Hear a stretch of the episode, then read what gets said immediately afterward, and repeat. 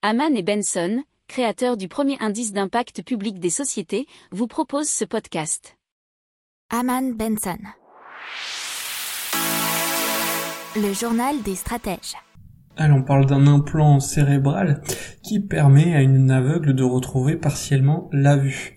Ça a été euh, publié dans The Journal of Clinical Investigation et relayé par 20minutes.fr. C'est des études qui ont été menées par le professeur Eduardo Fernandez Rover.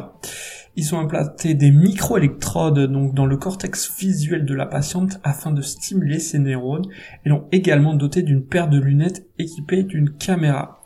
Alors les lumières perçues par la caméra sont transformées en signaux électriques et immédiatement envoyées aux électrodes. Ce ne sont pas des images nettes qui arrivent au cerveau de la patiente, mais des variations de lumière lui donnant la possibilité de repérer des silhouettes ou des objets. Grâce à cette innovation, la patiente a donc été capable de détecter certaines formes et de lire certaines lettres de l'alphabet.